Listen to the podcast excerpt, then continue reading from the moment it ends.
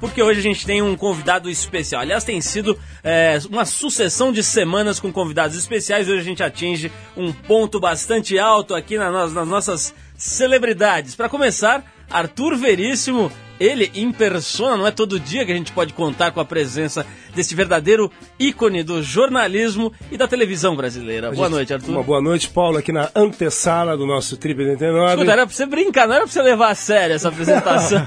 não, poxa, é tô... piada isso. Então, pianinho, pianinho, a gente começa novamente mais um programa e com uma entrevista aqui com o doutor Marcos Mion aparecendo aqui nas paralelas. É isso aí, hoje a gente vai conversar com uma das grandes revelações da TV brasileira dos últimos tempos, ele que ultimamente anda meio sumido do vídeo, vai contar o que está preparando, ainda relembrar um pouco da sua curta, porém já marcante história na televisão. A gente está falando do apresentador Marcos Mion, daqui a pouco vai estar tá ao vivo e incolor, como diz o Arthur Veríssimo, aqui com a gente, certo Arthur? Yeah.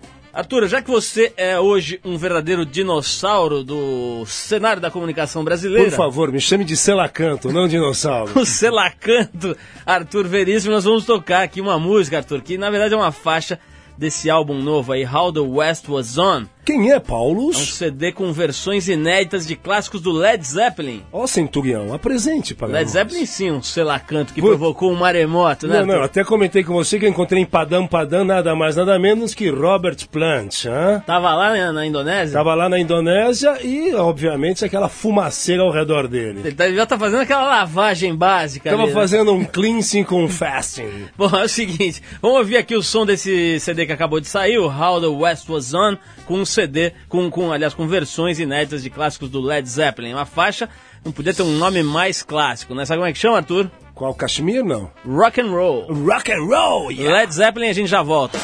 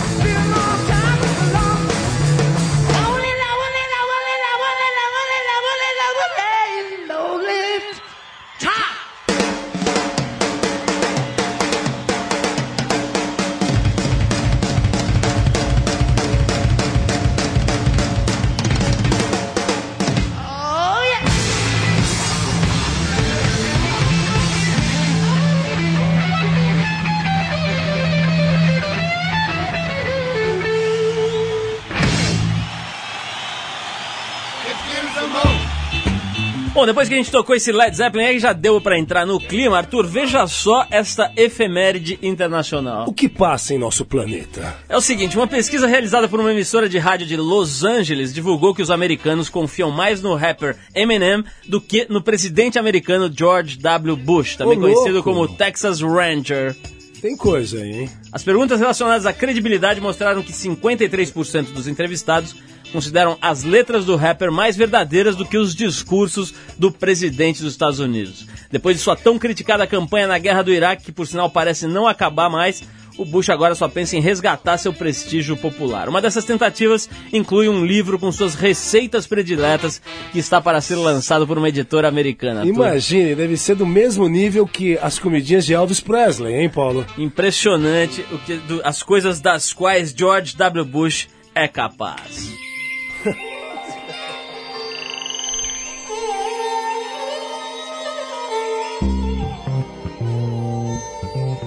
Boletim Ibama. Arthur, na verdade está na hora da gente falar um pouco sobre meio ambiente e recursos naturais e o que restou dele, como é que o Brasil está fazendo para proteger o que a gente ainda tem de recursos naturais nesse país. Olha só isso aqui, o Banco de Abrolhos, um dos principais santuários de vida marinha no Brasil, corre o risco de ser, tran- de ser transformado em campo de exploração de petróleo e de gás natural. Barbaridade. A região está na lista da quinta rodada de licitações da ANP, Agência Nacional de Petróleo, marcada para agosto e que vai lotear mais de 192 mil quilômetros quadrados de terra e mar para a exploração do petróleo. Com mais de 32 mil quilômetros quadrados entre o sul da Bahia e o norte do Espírito Santo, o Banco de Abrolhos abriga a maior concentração de biodiversidade do Atlântico Sul. É o único local onde podem ser encontradas todas as 19 espécies de coral que ocorrem na costa brasileira. Além disso, é uma importante área de reprodução das baleias jubarte e outros cetáceos, como golfinhos e botos, que são atraídos para suas águas rasas e mornas. Ambientalistas pedem que o banco seja retirado da licitação e alertam para possíveis prejuízos ao ecossistema deste que é um dos maiores santuários ecológicos da América do Sul. Você vê, né? Quer dizer, os o que a gente ainda tem, eu sempre falo aqui, o que a gente ainda tem de recursos naturais está completamente ameaçado, por, geralmente por questões ligadas a poder econômico. Né? A gente precisar lotear áreas como, por exemplo, Abrolhos, nessa região de Abrolhos, para extrair pe- petróleo é uma coisa seríssima. E, aliás, vou pedir para a produção conseguir o, o e-mail, né? E-mails para que as pessoas que estão ouvindo a gente possam interceder, possam se manifestar e manifestar o seu desejo para que esse banco de Abrolhos seja retirado dessa licitação da Agência Nacional de Petróleo. É isso que a gente tinha para dizer hoje. Vamos, vamos pegar esse e-mail aí, pessoal. Vamos pegar esse e-mail para que as pessoas possam se manifestar. Você sabe, hoje, com um computador na mão, você pode fazer muita coisa, pode mudar o mundo. E acho que está na hora do, do cidadão se manifestar para que eh, os recursos naturais do Brasil sejam preservados. Daqui a pouquinho tem Marcos Mion ao vivo aqui no Trip, você não perde por esperar, a gente vai querer saber tudo. Mulheres, rock and roll, televisão, enfim, um pouco de sexo, não é, Arthur? E a sua dieta? Sim, a sua dieta que o transformou num verdadeiro Paulo Zulu das telinhas. Sim, sim, sim. Olha só, Arthur, Ghislaine Raza, um canadense de 15 anos. Pô, que nome esse cara. Qual o nome? Ghislaine Raza. Grisgren Rarazma. Um canadense de 15 anos foi alvo de uma brincadeira de mau gosto feita por quatro colegas de classe e que acabou envolvendo mais de um milhão de pessoas. Ah, essa história é ótima, Arthur. Conte. Tudo começou quando Raza, que é um rapaz um pouco fofinho, resolveu se filmar imitando um cavaleiro de Jedi para um trabalho de escola. Segurando um cabo de vassoura, ele fazia evoluções numa, no melhor estilo Jedi, Arthur. Um pancinha de camisa xadrez. Tem coisa. Alguns amigos descolaram uma cópia desse vídeo e colocaram na internet para sacanear o gordinho. Segundo o jornal The Globe and Mail, o vídeo acabou indo para vários sites e foi visto por mais de um milhão de pessoas. Eu tava falando agora há pouco, né, sobre o poder que as pessoas têm hoje com o computador, né? Agora os pais de Ghislaine, Ghislaine, Gisler. Ghislaine, Yeah. eles querem uma indenização de 225 mil dólares pela humilhação sofrida pelo pimpolho. Enquanto isso, o traumatizado Raza vai terminar o ano em um hospital psiquiátrico. Ela foi internado, Arthur. Ah, isso tem coisa da família, quer ganhar um tutu. eu também acho que é uma tutulândia É, isso aqui. quer ganhar verba. Porque é o seguinte, eu assisti o vídeo, não passa de um gordinho com a camisa xadrez. Até você. Eu vi lá na, na trip, o pessoal tava vendo rachando Até o bico. tu, Paulo. Sim, eu tava vendo. O cara fica assim com um cabo de vassoura e vai nhá, nhá, e tal, e dá umas voltinhas e tal, uns movimentos ágeis, mas não tem nada demais também pro cara ir pra um hospital psiquiátrico. Marcos Mion irá explicar detalhadamente Ele o perfil desse sujeito. Eu já vi por o Marcos favor. Mion fazendo evoluções de Sim, Jedi. similares. Daqui a similares. pouquinho ao vivo aqui. Quem quiser conferir a performance do pobre, do pobre Ghislaine Raza, basta dar uma busca pelo Star Wars Kid na internet. É isso. Você vai lá na- nas- nos sistemas de busca e digita Star Wars Kid. Vai aparecer o vídeo lá, você vê você mesmo com seus próprios olhos que a Terra há de comer. Aham. É isso. Vamos tocar uma musiquinha aqui, que aliás foi escolhida pelo nosso convidado de hoje, que vai entrar ao vivo daqui a pouquinho, o Marcos Mion. Cadê gente Marcos Mion? Ele tá pela área, está né? aqui fazendo as suas é, flexões de braço para entrar bombado aqui no nosso programa. As suas respirações, seu pranayama. Arthur Marcos Mion é um, é um homem de bom gosto, ele escolheu o Ramones pra gente tocar aqui hoje. O quê? Você gostou da minha pronúncia de Sim, Ramones? sim, sim. É o mesmo gosto de João Gordo também, né? Sim, esse é o verdadeiro João Magro da televisão. Marcos Mion escolheu o Ramones com Cretin Hop. Vamos ouvir e a gente já volta.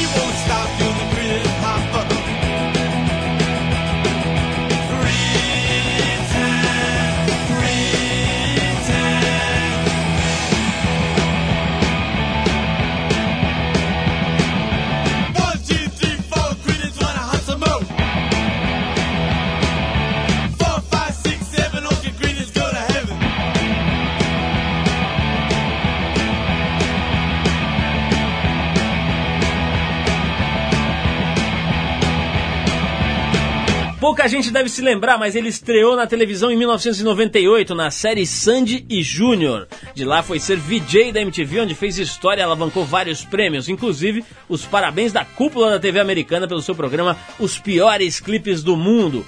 Com 22 anos de idade, ele foi convidado para comandar um programa diário ao vivo em horário nobre numa das maiores emissoras do país, a Rede Bandeirantes. Considerado por muitos e não compreendido por muitos outros, este é ele, Marcos Mion, sem dúvida uma das grandes revelações da TV brasileira nos últimos tempos. Mion, boa noite, obrigado por você ter vindo aqui ao programa, muito legal ter você aqui mais uma Imagina, vez, né? Valeu, obrigado você, Paulo Arthur. Sou maior fã de vocês, vocês sabem disso e, pô, essa introdução foi, foi gênia. Mas, Nem cara, eu lembrava dessas coisas, cara. Ô, ô, ô, Mion, vou- vamos entrar já direto nessa papo que eu falei aqui na introdução, essa história de incompreensão de algumas pessoas. Te- Teve gente que eh, teve dificuldade de, de entender o teu estilo, né? Quando você começou com os piores clipes, zoar todo mundo, e aqueles assistentes malucos que você arrumou e tal, tinha gente que te achava meio, meio maluco, teve gente que te a- a- acusou de uma certa arrogância. Como é que é quando você resolve se expor, ir pra televisão, etc., lidar com as reações mais adversas, gente te criticando em público e tal? Você leva na boa isso daí ou você é um cara que se abala com essa história? Ou é só ciumeira, Mion? Essa história que você falou, assim, realmente. Ó, tem muita gente que, que não entendeu, do mesmo jeito que teve muita gente que entendeu.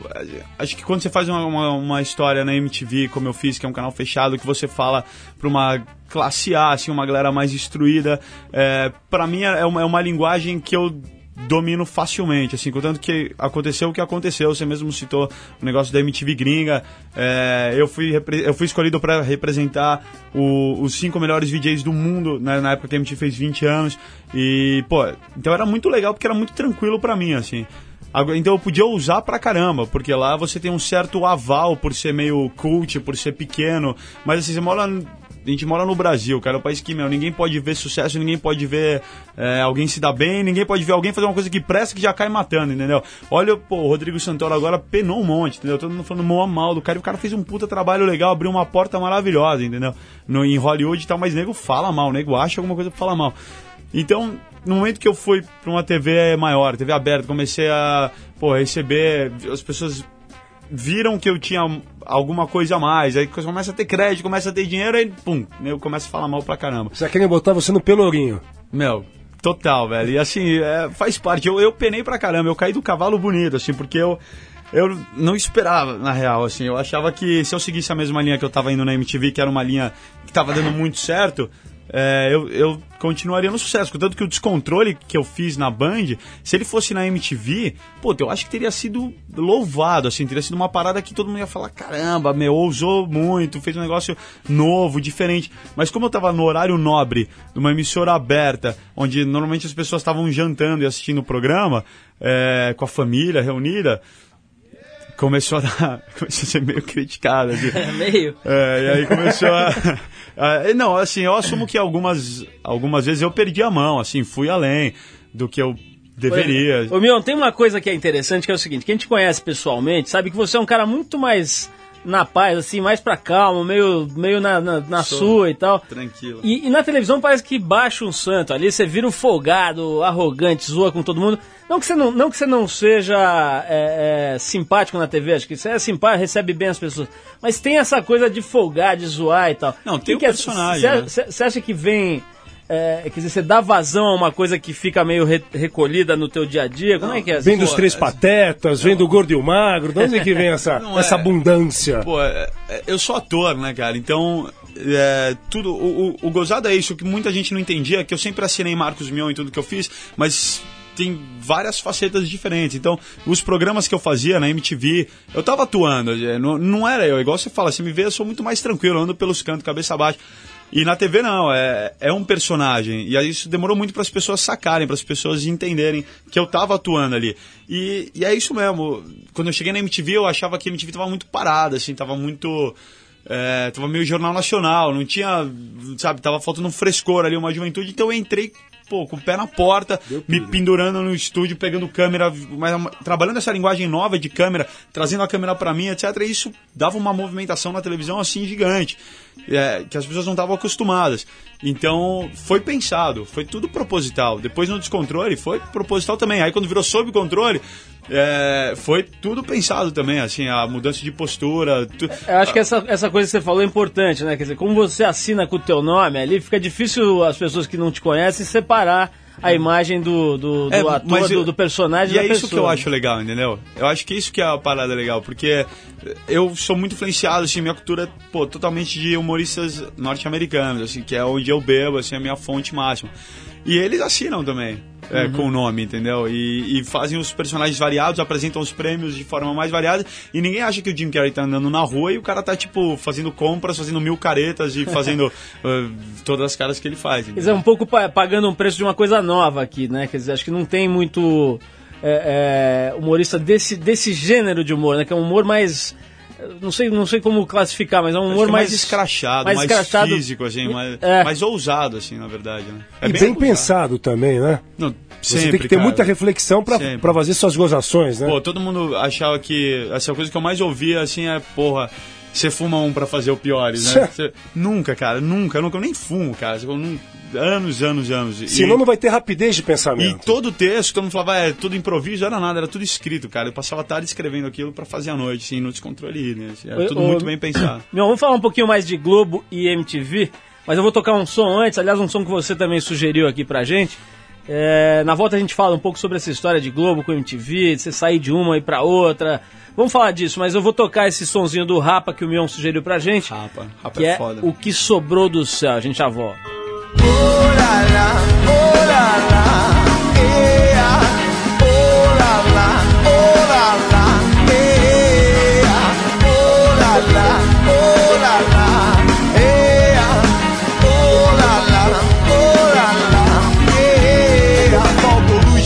era dia. O sol invadiu a sala. Fez da TV um espelho, refletindo o que a gente esquecia. Voltou luz, mas era dia, dia. Voltou luz, mas era dia, dia, dia. O som das crianças brincando nas ruas como se fosse um quintal. A cerveja gelada na esquina, como se espantasse o mal. Um chá pra curar essa zia, um chá pra curar essa zia. Todas as ciências de baixa tecnologia. Todas as cores escondidas nas nuvens da rotina. Pra gente ver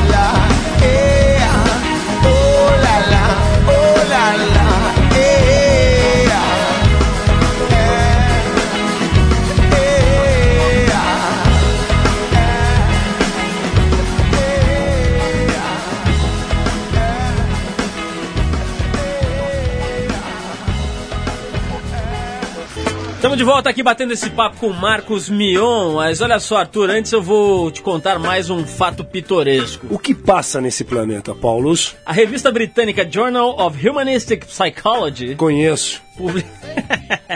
é assina, né? Assina. Certo.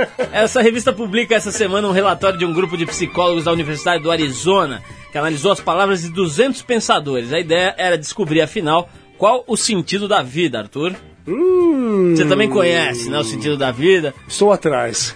A maioria dos analisados, entre eles o ex-presidente norte-americano Thomas Jefferson e a cantora Janis Joplin, Opa. concluiu que é preciso desfrutar a vida enquanto for possível. Rock and roll, né? A segunda resposta é. Tá baixando o. o, o é o Serguei aí em você. Oh, né? rock and roll, rock and roll.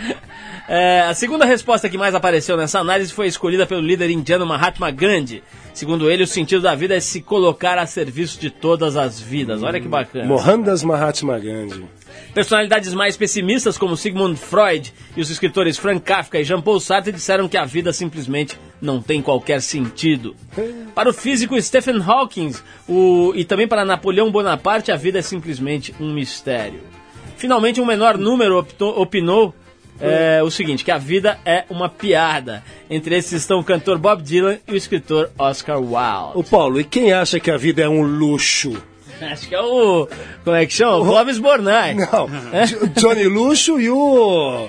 E aquele sujeito que apresentava o programa de Ah, o televisão. Ataíde Patrese. Ataíde Patrese, que o nosso Marcos Mion poderia até dar uma análise sobre a Ataíde Patrese. A Ataíde Patrese foi uma influência na sua carreira também, meu?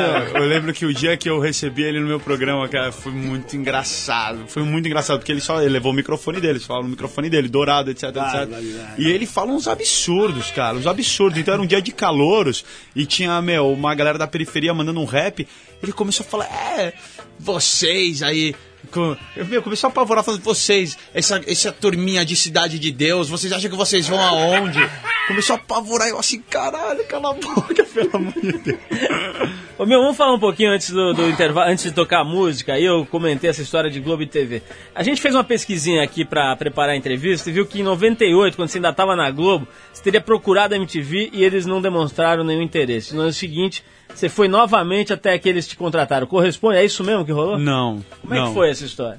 É, de- desde o meu primeiro contato com a Peraí, MTV... você me dá só uma licença que eu vou demitir aqui o Edu, nosso produtor, que falou essa história aqui, que é mentira. Você viu que recentemente lá na Bandeirantes foram de- três produtores foram mandados embora lá do programa do Otávio, né? No ar, né? No, ar- Da pegadinha dos cinco no reais. claque, é isso aí dos cinco reais. Edu, passa no Suda. Pode falar, É brincadeira. Não, assim, o meu casamento com a MTV, assim, desde a primeira vez foi, foi, foi instantâneo, assim, recíproco, assim. Eu sempre quis trabalhar na MTV, desde os 9 anos de idade era o meu maior sonho. Aí eu fiz, tipo, tinha uma, tinha uma namorada na época que servia o Jorjão no Hits, aí eu falei, pô, fala pra ele que meus conhece um cara muito legal, que tem a cara da MTV, o caramba. Aí ela foi e falou, aí ele falou, meu, deu um rabiscão no telefone e falou, ah, manda ele lá fazer um teste. Aí eu liguei, cara, falei, falei com a Cris Lobo na época, fui, fiz o teste e aí foi automático, assim, o casamento foi perfeito. Nesse teste eu já fiz muitas das coisas que eu fiz ao longo dos anos na MTV, assim. E só que na época eles não estavam contratando ninguém. Eles não precisavam contratar ninguém. Então, e aí na época saiu a Astrid e acabou saindo a Sabrina pra ir pra Band, ela voltou depois, mas na época tinha saído e eles falaram, acho que a gente vai precisar contratar uma mulher. Então pediram pra eu segurar a onda. Nisso que eu, que, que eu tava esperando, a Globo me chamou pra fazer Sandy Júnior. Eu tive, pô, na hora, eu, como eu sempre quis trabalhar na MTV, eu não titubeei em ligar pra MTV e falar assim, ó, ou vocês me contratam, eu tô indo pra Globo, cara. Aí eles falaram, pediram pra eu esperar um pouco, eu falei, não, a Globo quer que eu vá lá amanhã, então eu vou pra Globo. Aí fui pra Globo, trabalhei um ano lá no Sandy Júnior, que foi maravilhoso, uma puta experiência genial. Aí quando eu recebi a proposta pra renovar pro próximo ano da série, eu liguei pra MTV, falei de novo com a Cris e falei assim, ó, tô com proposta pra renovar na mão, você não vai querer me contratar mesmo? Ela falou assim, não, agora vem, a gente tá precisando e tal. O casete tinha saído, etc. Aí eu fui pra MTV e aí começou o casamento, que foi muito bom. Ô, ô, meu, é, a tua saída foi uma saída meio conturbada, né? Teve aquela história de ser convidado, de sair, Não, eles ficaram meio enciumados. Como é que Não- não agora de minha, cara. agora de cabeça fria, que, como é que você avalia essa, esse Ah, episódio eu, fui, da saída? eu fui processado, a MTV me processou. foi assim que, que eles agradeceram todo. No fim do nosso casamento foi esse. É, que foi uma pena, porque, pô, eu- meus últimos dias lá eu deixei minha alma lá, assim. Fui. Pô, me juntei muito com eles, falei que eu quero, queria deixar minha raiz ali, mas que eu tava saindo porque abriu uma porta, um desafio que não tinha nada a ver, não era nada contra eles. Que, pô, a MTV ia estar no meu coração sempre, que eu pretendia voltar sim, cara, voltar pra MTV, mas eu queria, pô, Queria experimentar um pouco essa história de TV aberta, de competição, de, de, de luta, tipo... Ibope, sai- né, De, também. de Ibope, assim, e tem esse lance mesmo do Ibope que é muito tentador, assim. É uma um- adrenalina, É isso, cativante a parada, assim, você quer fazer parte do negócio. E daí, com um mês de programa, eles entraram com um processo, tentaram me tirar do ar, o oficial de justiça foi no ar, ao vivo na Band, o caramba. E me processaram alegando plágio de mim mesmo, assim, foi uma história engraçada no final das contas, mas... é, mas que é uma coisa que já aconteceu, eu fiquei sabendo depois, conversando com o meu advogado e tal, que o, o vocalista do Creedence, eu não lembro, é o John Fogerty, não lembro o nome dele, é John Fogerty, não é? Ele, quando fez um disco solo, a gravadora processou ele porque ele tava muito parecido com o Creedence. Tipo, era o cara que tava cantando no mesmo disco, sabe? É, então eles me processaram por estar fazendo plágio de mim mesmo. é, Pagou a assim. bufa? Não, o processo tá rolando, é, tá- vai embora, agora vai pro Supremo Tribunal, vai pra Brasília, E vai, eu, e vai vai. embora. Essa história de TV aberta é muito ruim, cara. É, é, processos por tudo quanto é lado, cara. É um puta saco isso, eu não sei. Porque você não consegue trabalhar com humor. Porque o humor, você fazer uma piada, sempre alguém vai sair perdendo, alguém tem que ser o motivo do riso. E agora que essa onda de processo, ninguém mais quer ser o motivo do riso e você tá fudido, porque você não pode falar mais nada de ninguém, porque a piada não pode mais ter risada, porque senão a pessoa se sente ofendida. É difícil pra caramba trabalhar na TV aberta. Bom, você comentou aqui eh, de passagem, hein, Mion, sobre a história do, do- do descontrole, depois do que virou sob controle acabou terminando, né? Como é que você avalia hoje esse processo? Que você chegou cedo lá, você tá, tava com 22 anos, né? Já foi colocado à frente de um desafio muito sério, que é um programa diário em TV aberta. É muito sério, muito difícil. E, bom, de- deu pra ver lá as dificuldades, né? O programa tendo que ser redirecionado e tal.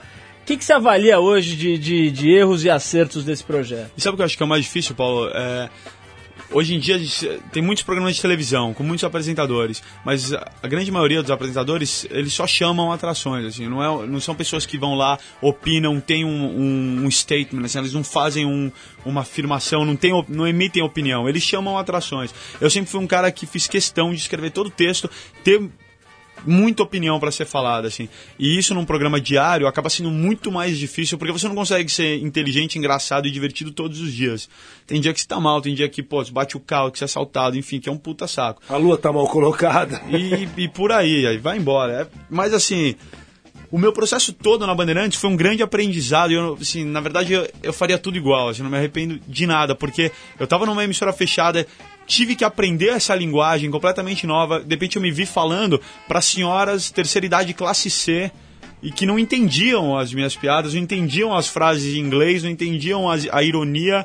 é, então, e, e principalmente não entendiam as críticas, porque ali numa época no descontrole eu entrei num processo muito kamikaze, assim, muito autodestrutivo. Eu fazia um programa dentro da TV que só criticava a TV. Então eu, tinha dias que eu, que eu falava um texto e no final eu falava assim, pô, por que vocês não desligam a TV agora e vão ler um livro? Já- e eu tava na TV fazendo, então é, foi um processo meio louco. Passou, mas assim, foi uma, foi uma época que, que, eu, que eu acabei pagando caro por isso. Mas assim, teve todo o processo para sob controle. É, por quê? Exatamente por isso, para parar de chocar um pouco as pessoas. E aí eu passei por um processo assim de, de lucianização, de, de hulkização, porque o Luciano é o maior ícone hoje em dia de um apresentador jovem. E ele é um cara que todo mundo gosta de ver.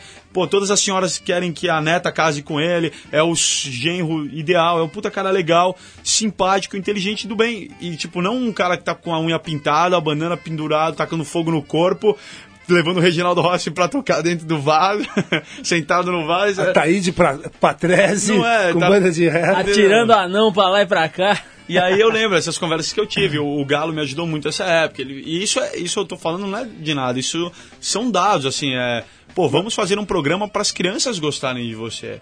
Vamos fazer um programa para as senhoras olharem e falarem: Poxa, que menino simpático. Eu gostaria de ter esse menino almoçando comigo domingo. Mas, mas, mas, Marcos, mas desde o início, Ai, é, é, é, você havia constatado que eram as donas de casa que acompanhavam o seu programa Não, ou era a não, molecada? Como não. é que era essa história? Não, assim. É, Já que você sempre- falou tão enfaticamente sobre as donas de casa. Não, porque esse é, é, é, tipo 80% do público da televisão brasileira são donas de casa, classe C e crianças. Contanto que você vê o SBT hoje, é o maior concorrente do Cartoon Network, cara. A programação é quase toda infantil. Tem um falando francamente ali no meio do almoço, aí começa o ratinho. Antes disso, é só infantil, cara. E. Então, lógico que eu falava pro jovem, só que o jovem não figura na audiência. Na, na, no- na medição do Ibope. O- o, o jovem, ele vai corresponder ali ao que eu sempre dei. Que era no máximo ali três pontos com picos de 5, 6. Aí, meu, um dia excepcional você faz um pico de 12, mas é média 3. É a tiazinha que tá vendo. É, é a média 3. Por quê? Porque o jovem, mu- muita gente não pensa nisso, mas assim, o jovem vai assistir a televisão no quarto. A televisão que figura no Ibope é a televisão da sala. A mãe tá sempre vendo a novela. Moleque, eu sei que todos os jovens assistiam. Eu sei que esse programa, Descontrole, foi para os jovens, o que na minha época era, sei lá, o que o programa livre foi no começo, matéria-prima, etc. Que era um programa que o jovem se identificava, ele sabia. Eu sei que o jovem con- conta comigo e contou comigo esse tempo todo, mas não figurou na audiência, então acabava sendo muito criticado, etc, etc. Vamos falar um pouquinho, meu, do. do- Mas era o jovem, sim, eu sabia que era. Vamos falar um pouquinho do, do- projeto novo aí, do que tá mudando lá e como é que você vai se encaixar nesse projeto novo da Bandeirantes. Mas eu vou tocar mais uma musiquinha agora, também uma que o Mion sugeriu pra gente, uma que eu aprovo 100%. Rolling Stones com Time is on my side. A gente já volta. Cadê o Serguei, Paulo? Tá aí, tá aí.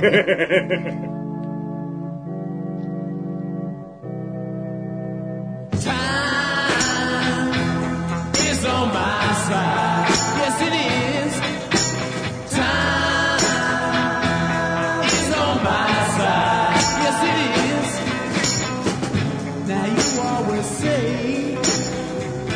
wanna be free, but you come running back. I said you were baby. You come running back. So many times before.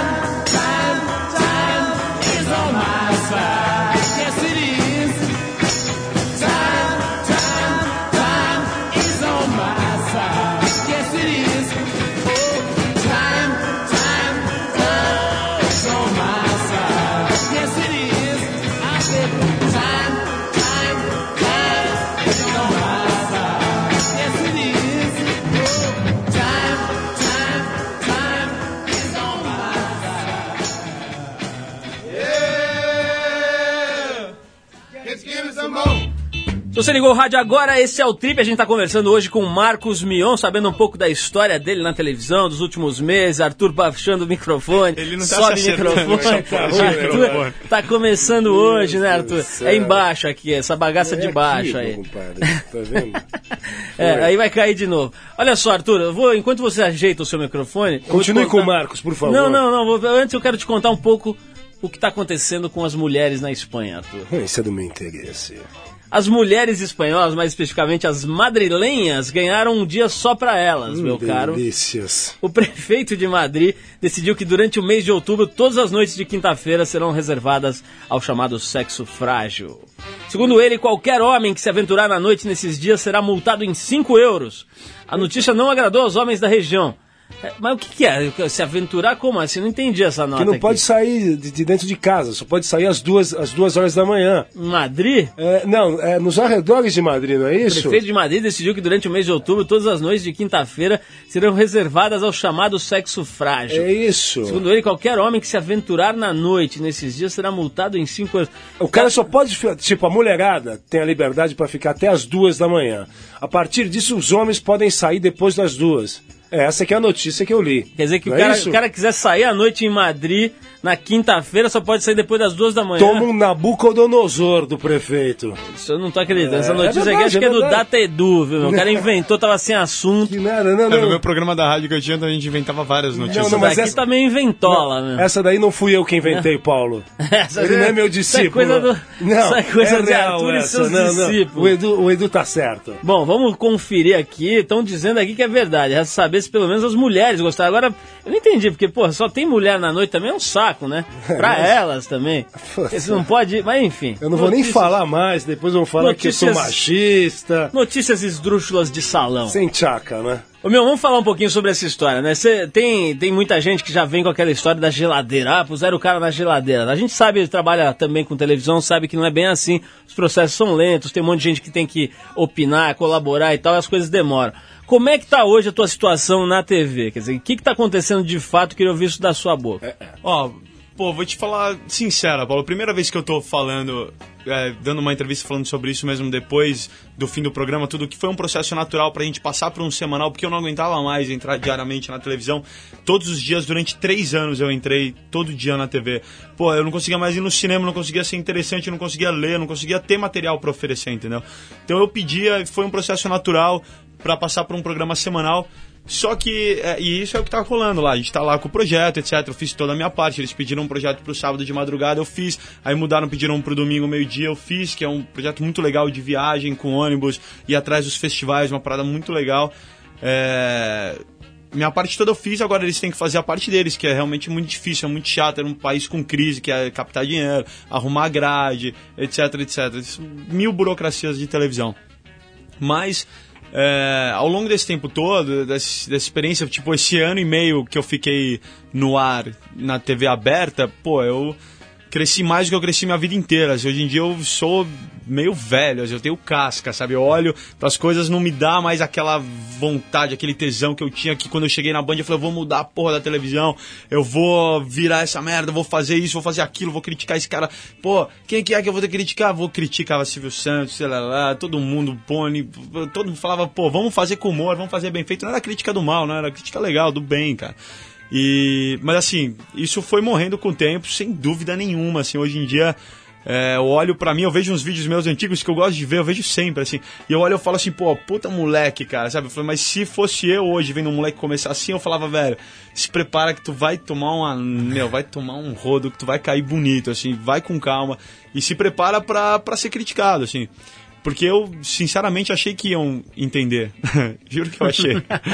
E. Quer dizer, aquela empolgação que ao mesmo tempo é a mola que propulsora de projetos novos e tal, acaba passando depois que se experimenta de fato. né? Não, sim, por- porque, pô, desencantou, assim. Hoje em dia eu sei que pra você ter um programa de televisão você tem que ser popular e popula- popular do bem, assim, porque uma coisa que eu tenho uma ética, uma ideologia que eu me recuso a fazer é uma, uma história popularesca que vai abusar ou vai enganar o povo. Isso. Qualquer um que trabalhe comigo sabe, eu prefiro não fazer do que fazer uma história Agora, dessa. você falou, você falou da Então- tua idolatria, desculpa te interromper, mas você falou da tua idolatria pelo Ratinho. O Ratinho não tem um pouco essa história que você acabou de dizer? Quer dizer, pelo menos não construiu o Ele império dele em cima disso? Sem dúvida ele construiu, mas assim, ao longo do tempo, hoje em dia você vê o programa dele, é um circo, cara. É tipo os trapalhões de auditório, assim, é maravilhoso. Eu rolo de Roger, o Ratinho, o cara mais talentoso, quando eu encontro ele, toda vez eu ajoelho e falo, meu, eu preciso trabalhar com você, pelo amor de Deus. Eu acho ele genial. Até porque ele consegue fazer. Meu, eu, eu lembro que o Eugênio Butch escreveu uma crítica me comparando a ele que foi genial. O negócio foi fantástico. Ele é meio. O ratinho é como eu seria daqui uns 20 anos, entendeu? Esse o cara lado- consegue fa- ter, ter aval pra fazer umas coisas que eu acho muito engraçadas e muito populares. Esse lado que ele permanece fazendo, o Mion, que eu acho que é o mais questionável, que é a exploração da desgraça, né? Aquela história de botar os caras que se separaram, que teve o filho, que quer fazer DNA e sai na porrada e tal. Você não acha que isso aí é um resquício de um lado meio medíocre dele ali? Eu acho, isso sem dúvida. Mas assim, ninguém pode ser 100% bom. Ninguém é, mas isso- perfeito o tempo inteiro. E hoje em dia. É... Diminuiu é- bastante, né? Não, além de ter diminuído, você vê nos outros programas, aí você vê a exploração, você vê ali esmiuçando o dele. Começa uma história dessa, é festa, entra o azeitona, o caroço, os anão, todo mundo gritando, voando coisa pra tudo quanto é lado. É engraçado pra caramba, brother. E todo Eu mundo vou- ratinizou a- a- o, o- é o ratinho de quatro anos pra trás, não é isso? Não, é, hoje em dia ele tá muito mais leve, muito mais E tranquilo. todo assim. mundo carregado por aí. E todo mundo carregado. é. Mas assim, ao longo do tempo, é, com todo, todo esse processo, essa mudança toda, eu comecei a encarar a televisão como um trabalho, assim. Mas não é lá que eu vou matar os meus anseios artísticos, não é lá que eu vou pôr pra fora toda a minha criatividade que eu gosto. Isso eu vou fazer no palco, que é onde eu sei fazer, é a minha história. Eu tô muito, muita vontade de voltar a atuar. Muita vontade. Eu tive, pô, no Projac esses dias que eu nunca tinha ido, eu tinha trabalhado na Globo e nunca tinha ido no Projac. Fui lá, vi os estúdios, passei mal, assim, me, eu fiquei uma coceira, vi meus amigos, os diretores, os atores. Agora, peraí, o que, que você foi fazer no Projac? Agora eu vou dar uma de contigo aqui, meu, que essas visitinhas cordiais ao. Projac, é, como é que é que ele fala? Você Ok, foi ok, visto, você ok, foi visto. Como é que é essa história? Não, aí, eu fui, eu fui acompanhar a Preta, que é minha irmã, minha amigona, ela tá gravando a novela, tá mandando muito bem, cara. E eu fui lá com ela, tava no Rio, tava com ela, fui ver a gravação, etc. Aliás, tem rumores que a Preta Gil fará fotos sensuais pra trip, hein, Arthur? É, não, ela me ok, falou isso. ok. Olha esse Paulo Tamo- terrível, tamo segunda boca. Então uma fofocantina danada. Ela comentou isso. O mecenas eu vou disse. falar, essa mulher é, ela é fantástica. Eu tava com ela e. E aí vi, tô com muita vontade de voltar a atuar hoje, terça-feira. É, eu vou fazer o Terças Insanas, que é uma parada que eu tô fazendo, que eu adoro. Ah, com a Grace você tá fazendo? É, Eita. é. E, e aí eu fiz uma temporada com o Balé da cidade de São Paulo agora há pouco tempo, de Edipo Rei. E eu tô com muita vontade de voltar a atuar, assim. Mion, vamos falar um pouquinho mais sobre isso daqui a pouquinho. Eu vou, eu vou querer saber essa história de, de teatro aqui com um pouco mais de detalhe, mas eu vou chamar mais uma música que você separou aqui, uma seleção, aliás, nota 10, o Mion tá de parabéns aqui. Agora é Steve Ray Vaughan com a faixa, a faixa acústica Pride and Joy. A gente já volta com o nosso último bloco com Marcos Mion. Vamos lá.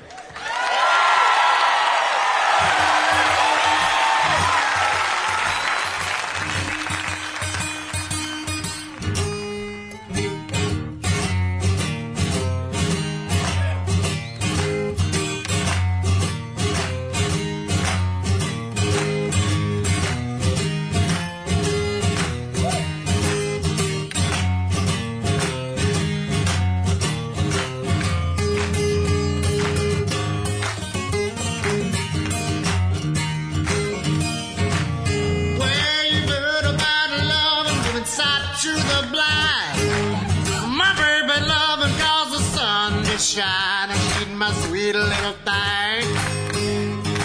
She my pride and joy. She my sweet little baby. I'm my little lover boy.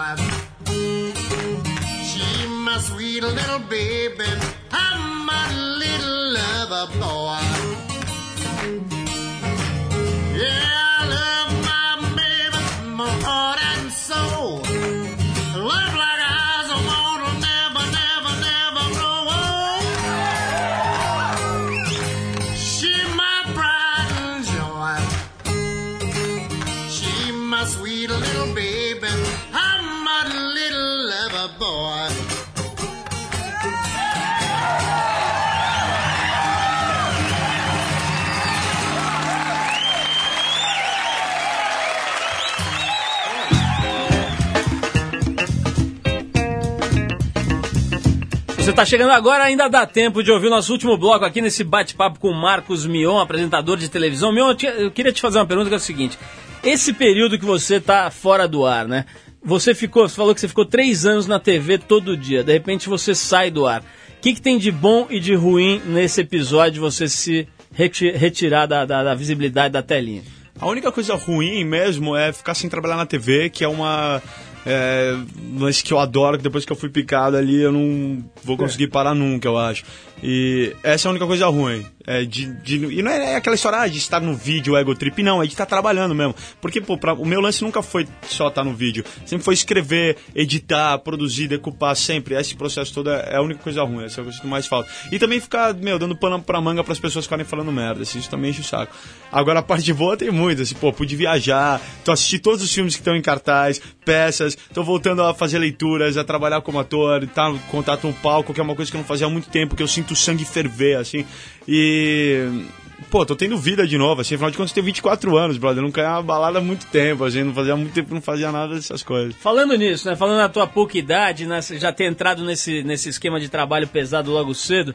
É, tem uma- um outro lado interessante que é o seguinte: em geral, o pessoal aí dessa idade que entra na televisão e tal não se apega a relacionamentos mais constantes. Né? Você ficou namorando um tempão. Eu sou namorador, Né? né? Ficou um, um ba- bastante Eu tempo emendei aí. três namoros de um ano e meio, assim. Numa, num, é, pois é, eu queria que você falasse sobre isso. Quer dizer, é um negócio que você acaba sendo levado e, e acaba se aprofundando nos relacionamentos, ou você é do tipo que acha que vai engatar aí num relacionamento mais profundo, ficar mais tempo? Como é Não, que é? eu sou, 30 filhos, eu como é sou- que é? Eu sou eterno romântico, acredito muito em dividir a vida inteira assim, com uma pessoa. Sou louco pra, pra, pra ter filhos, inclusive.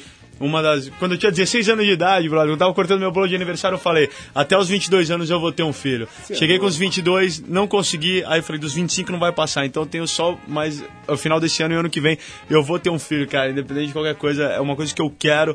É, é ter um filho, assim, e não vai passar dos 25. Então isso mostra muito o lado família. Pô, eu, eu, sou, eu venho de uma família de médicos, então eu sempre tive meio medo de cair nessa loucura dessa roda de mulheres, mulheres, e drogas, e TV, e loucura. Então eu sempre me apeguei e fiquei tranquilo assim com uma pessoa, sempre desenvolvi meus relacionamentos, até porque eu prefiro muito mais crescer com uma pessoa só do que ficar, pô, pingando aqui e ali e não evoluir, não aprender nada, entendeu? Não, teve uma entrevista que a gente fez com você na Trip, na qual você falou sobre o episódio da morte do seu irmão, que é, obviamente é um episódio pesado, marcante, triste, ao mesmo tempo deve ter te trazido alguma, algum tipo de, de, de experiência positiva, né? Um dizer, crescimento espiritual crescimento, também, isso. Eu queria que você falasse um pouco disso, quer dizer, em resumo, o que aconteceu e como é que isso afetou o teu crescimento positiva e negativamente. Pô, eu. É, não, é um assunto. É um assunto delicado pra mim pra caramba. Eu tinha um relacionamento muito, muito apegado com meu irmão, irmão mais velho, três anos. Era meu herói, assim, é meu herói, ídolo, assim, máximo.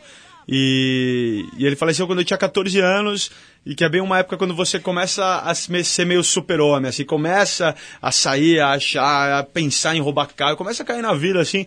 E de repente eu fui apresentado pra morte ali muito cedo, e então criou criou-se uma casca assim uma maturidade muito grande.